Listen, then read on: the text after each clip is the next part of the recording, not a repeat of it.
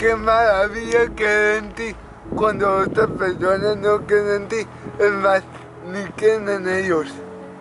Habrá personas que quieran caminar a tu lado y también van a querer correr a tu lado y van a pedirte que pares, pero tú no vas a parar y ellos te van a desertar, no van a creer en ti.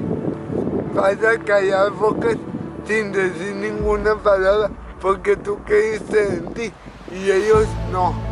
Habrá momentos en donde durarás de ti y también te sentirás solo en algunos momentos porque nadie te apoyó.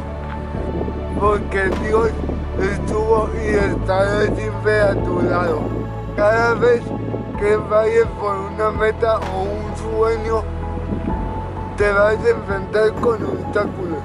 Pero adivina qué, amigo, la vida siempre habrá obstáculos. Y ese es el camino a la gloria. Yo soy David Jafet y esto es Sin Límites.